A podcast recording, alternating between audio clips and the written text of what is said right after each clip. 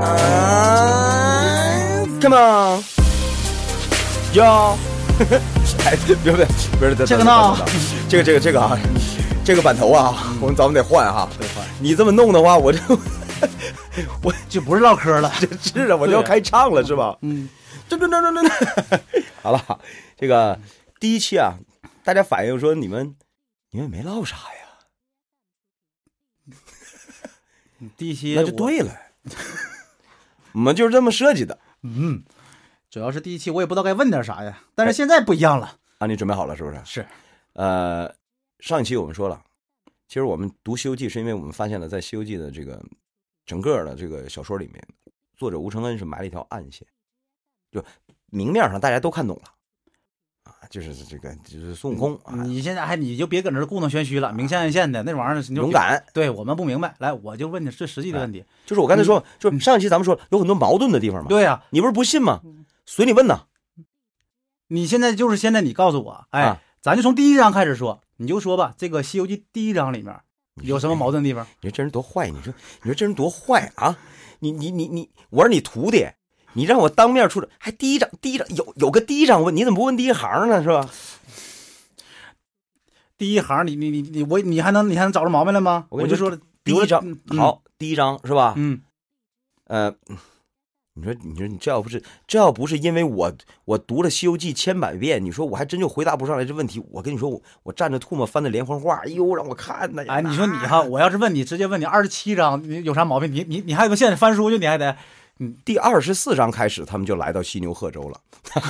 啊，这回到正段啊，嗯这这第一章真有不合理的地方。赶紧想啊，第一章讲什么事儿了？第一章讲什这么事猴儿了？哎王出世吗？那对对对呗，嗯第一章他不是唐僧出世啊，对吧？嗯，猴王出世，猴王怎么出的世啊？打一石头里蹦出来了，对吧？对啊，对吧？配着咱刚才那个咚咚的音乐，他 就蹦出来了，对吧？蹦出来以后他干嘛了？呃，嗯，那你这么问可多了，他是他按照程序找组织， 这这对吧？嗯对对对对对，你说得对，哎，找到没有？找着了找吧？着了，找着一个山，山上都是猴儿。后来知道了，这山叫花果山。嗯，那猴儿啊，这个虽然哈，我在这里声明，我在我讲的可是书啊，这个电视剧啊改编的挺有些地方哈、大家别按照电视剧走，电视剧改编了没按照原著来，但是这块儿它跟民这个原著描写的基本差不太多。哎，看看一群猴儿，那群猴儿干干嘛呢？嗯，就是饿了吃，渴了喝呗，他就是大啊众的，不是这段儿，然后干嘛了？这群猴儿你是说水帘洞？啊，对呀嗯，都站在水帘洞前，一人扎一草袋子是吧？啊，这这怎么的？这说你们干嘛呢？说谁能跳进去啊？对吧？谁能跳进去，我们就让谁当大王，嗯，是吧？当时是这情节吧？，对对对对，而且不是孙悟空自己说的，对不对嗯？这第一个奇怪的地方就来了。这这有什么奇怪的呀？那就是你等会儿我放在这儿，一会儿我告诉你啊，你你那不行，你现在就得告诉我，怎么就谁蹦进去谁谁就得当大王？你看哈，你蹦就蹦你呗，啊不是你当领你当头的，你首先你得比别人胆儿大吧，第二你得比别人能耐大吧。啊？那好，这个水帘洞我们谁都不敢进去，那、啊那当然谁能进去谁当王了吧？好，我问你啊，嗯，这猴山他刚去的时候，这猴山没王吧？不是没王吧？啊是那没有王嗯对吧？不是对没王八啊，当当然猴山没王八是对的哈、对啊是没王，没王对吧？没有王，没有王，嗯，猴儿那大他王小王都没有，王呢？嗯，王呢？哪儿找那么好猴山？总经理空缺，就缺他这么一人儿，是吧？怎么敢那么巧？好了，咱先不说啊你说这个事儿还，这王对呢哈？王呢？你看咱们去动物园儿那个，你没有，王，你让王后怎么活？ 活守活寡吗？是吧？你这不乱套了吗？我是说，对你你说这事儿我真想起来了。你看咱们去猴山的时候，就是都有那个王啊动物园里头那个猴猴园里头，就你看十来个猴，它有个猴王，对呀、嗯，你这满山猴没猴王，那不乱了套了吗？没老虎、猴子都称霸王了，没猴王还了得，对吧？你的意思就是说，呃，这是第一个设计，虚位以待，留好了啊！咱一会儿往后说啊，蹦进去了吧？蹦进去了，是不是拥戴他当王了？嗯，对，然后之后发生什么事儿了？开始喝大酒吧？嗯，啊，哎呀，声色犬马的啊，嗯纸醉金迷的，金碧辉煌的，天天歌舞升平的喝对啊啊，一口这个椰子汁儿，一口苹果的，一口苹果，一口椰子汁儿的。哎呀，这让他吃的好东西你啊！说你这两种水果长得是一个地方吗？你知道？然后，然后怎么样了？突然间有一猴倒地了吧？啊，完了！ 嗯，孙悟空害怕了吧？哟，什么意思？说对啊呀、这时候最可疑的人出现了。这最可疑的猴吗？哎，对，最可疑的猴出现了啊，就是那个长得像大马猴那猴，嗯，是吧？一个老猿，书里面写的是一老猿，对吧？对，他出现了，他出现了，嗯，他给他解释死了，说哎呀死了，死了，孙悟空，孙悟空闹心呐，是吧？你看，哎，你看，你看，你看，原文里写了吧，是吧？一日。与群猴喜宴之间，忽然有脑坠下泪来，众猴慌忙罗拜道：“你看啊，这你看这描写的场面，嗯，玩着玩着呀，哎呀，闹心了，哭了。哎呀，这一流泪不要紧，看众猴慌忙罗拜，就是撂下酒杯，扑通全拜倒，事儿大了，就证明什么等级森严啊！我说怎么的啦？说你看大王为何烦恼啊？猴王说：我虽在此欢喜之时，却有一点儿远虑，故此烦恼。众猴又笑道：大王毫不知足，我等日日欢会。你看我没，你看我没说错吧？日日欢会啊！啊，在神这个仙山福地，鼓动神州啊，这个怎么怎么怎么样，对吧？就是说你你你你过这么好日子，你有什么可这个啊？对呀、你忧虑啥啊呀、你呀、这猴王说了：“今日虽不归人王法律，不惧啊这个禽兽微服，可将来年老这个血衰，暗中有阎王老子管着。一旦身亡，可不往生世界之中。你看他怕死，注意啊，怕死可不丢人呐。他怕死不丢人。但是这时候最可疑的一只猴出现了，看啊，只见那斑布中忽然跳出一个通背猿猴，就他最可疑，就他最可疑。”怎么讲？因为他接下来他可是直接说了这么几句话呀，这原文我就不给大家读了，太长，但大概意思是什么？你你不是不想死吗？啊，我告诉你怎么不死啊，这不提到了吗？是吧？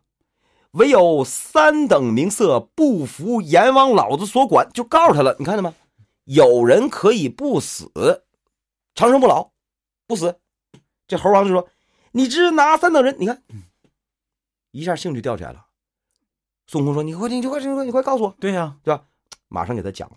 其实从这个老猴的嘴里，在这个第一章啊，就等于借着这老猴的嘴啊，就等于吴承恩把想要展现给大家的这个神仙体系，基本上给他讲出来了。就是在我这个神仙体系里面，有三种人是不服我管的，是是不用死的。嗯，其实呢，你到后面来看，基本的神仙都是练到了这个级别，对，但是神仙也会死，后面还会再提到啊，就是神仙为什么还会死？今天咱们说，而且这不明白了吗？然后他说：“哎呀，那这这就是言外之意，那我得到哪儿学呀？”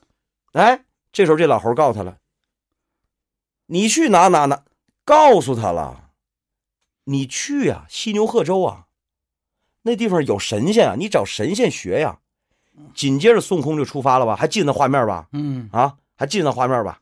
扎了一个竹筏子，扎了是吧竹筏子，然后就上路了。那时候配的音乐还得悲惨，咱们想，哎呀，孙悟空你也有今天，不是这个就这意思啊，就是哎，漂洋过海的，换句话说，就是说，首先他解决了一个我怎么才能不死的问题，哎然后我才去付诸于行动，对吧？哎，对。但是这个人，这个猴儿特别特，你想想，就那么一个深山啊老林里，弄一群猴儿，这猴儿怎么知道这么多呀？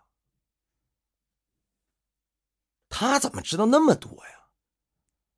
就好像说咱们看无数那个影视剧作品里面，那个古老的部落里面，总有那么一个跟先知一样的那人，什么都知道。他怎么知道那么多？而最且主要的是他为什么不去啊？对呀、他怎么不去学呀、他怎么不去啊？他不去，他有这么多猴儿，他怎么不派别人去啊？目的好像就是为了让他这个猴王去似的，好像是不是？你看看是不是？你看，嗯而且为什么只有他知道？按说有他一个人知道了，猴山里的猴应该都知道才对呀、因为你你想象一下，那古老的部落，哎呀，围在火堆前，哎呀，这个故事得一代一代传下简去。单说来的话，这个事情就不是一个这事儿是个秘密，不是谁都能知道的事儿。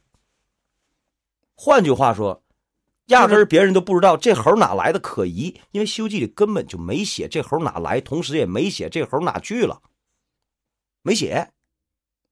带着任务过来的呗，这是哎哎哎，要是按照我身上是有秘密呗。当然这啦，种，要是按照我的观点，他就一定啦，对不对？你日嗯后可以印证这一点的。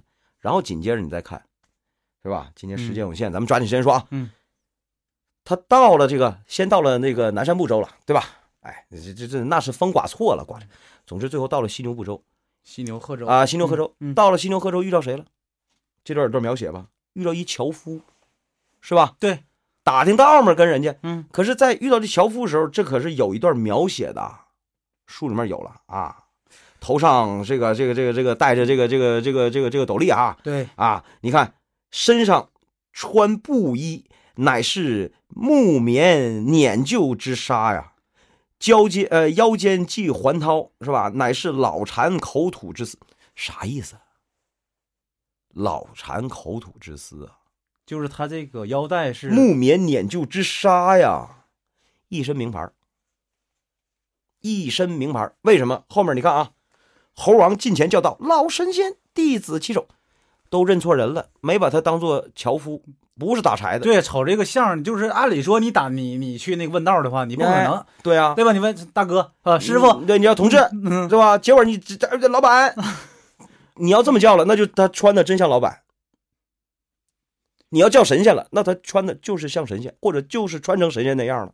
嗯，总之，他就不是一樵夫，他不是打柴的，这么明显，他不是打柴的。你们家打柴穿一纱的东西上去啊，还穿老缠口吐之丝，这蚕丝的腰带是吧？那不那过去谁扎得起呀？那个时候真，是吧丝的呀？对呀啊真丝现在我这都没有皮带，你看看，嗯是吧？真丝的，你想想现在就是这这卓蚕丝这一一一一床被多少钱呢？就这意思，就那证你明想说明什么呢？这个事儿是，证明这个人也很可疑。嗯，他跟那猴儿一一样可疑，哪儿来的？说是打柴的。三国里头，你这这这时候是是，你你说到这景象，你熟不熟？三国里面，三顾茅庐嗯，是吧？哎呀，他这去碰着个农夫，哎呀，那那那那卧龙先生住哪儿哪儿哪儿哪儿？你看就跟导航一样，就给导去了。嗯，然后第二回再去的时候，呀，他碰到一个一个小酒庄子里面都搁那唱歌，哎我唱太好听了，谁啊谁写的呀？哎呀，作词作曲都是卧龙，怎么那么巧？总能碰上他粉丝，总能碰上这，就是这一系列，在我看来，从他出发一直到地点，最后给他引导到啊这个三星洞啊，这从开始一直到结尾，有人启发，有人指路，有人引导，有人接待。换句话说，这第一个问题，这期我们解释清楚了。孙悟空学艺从一开始就是被设计好的，就是这一点是吴承恩让我们首先要明白的。对于接下来的事儿很重要。孙悟空为什么是被设计好的？我就在想这个问题，就是设计他，呃，你一个好，他就算是他一个，他是一个天产的石猴，对不对？对啊，他没有任何背景，他也没有任何这个这个叫做什么呃了不起的能 啊耐。对哎哎哎哎，对，谁设计他干什么呢？主要是，你知道啊，往往这种像你刚才说的没背景、没能耐、什么都没有的人，其实是最好的人。一张白纸怎么画怎么是，往往是一个势力集团或是某个人的代言人的最佳选择。哎，我说的简直我毛孔都站起来了。哟呵，别对号入座啊，没说你。不，你你你刚才说这个东西有点儿，我那、我现在捋不过来了。你这，呃，你某个势力团伙的代言人的最佳选择，他需要给谁代言？他需要就是达成这个团伙什么目的？就谁让他来代言干什么东西？你你能不能解释清楚一点儿到点儿啊？我我我这期的已经解释完了，我这啊期就是时间我跟到了，就是我问你的啊，第一章里面有哪些奇怪的地方？对呀、你问我了，第一章哪些奇怪的地方？我说了，我现在说出来俩奇怪的地你可方，哎，你可倒省事儿，你可倒行。我说出来俩，好好好好对你先嗯两个可疑的人物拉开了序幕，在第一章就序幕，就是拉开了可疑，就是他学艺这事儿不自然。行，你别着急啊，你别好吧着急。行，哎，我你等着啊。这下一嗯期差不多了啊，这期已经超时了，是吧？你看那边这这这一会儿还得给加班费呢，是吧？好了，这期咱们就说到这儿。呃，末了呢，这个有网友说了，说你们这音乐挺好听啊，是吧？这跟这个电视剧里不一样。那好，你既然这么爱听，我们今天就在结尾再给大家放一段 啊。这下期咱们接着说，咱们就接着你那说啊，嗯就说你我我我来慢慢告诉你。怎么就是什什么势力啊，什么代言人，什么最好选择？咱们就沿着线索往下说说啊。哎，你放心哈，下回我我肯定不敢这么容易糊弄过去，再多就这么几个问题，好了啊，老田儿小官儿在这里要跟大家说再见了，拜拜。拜拜。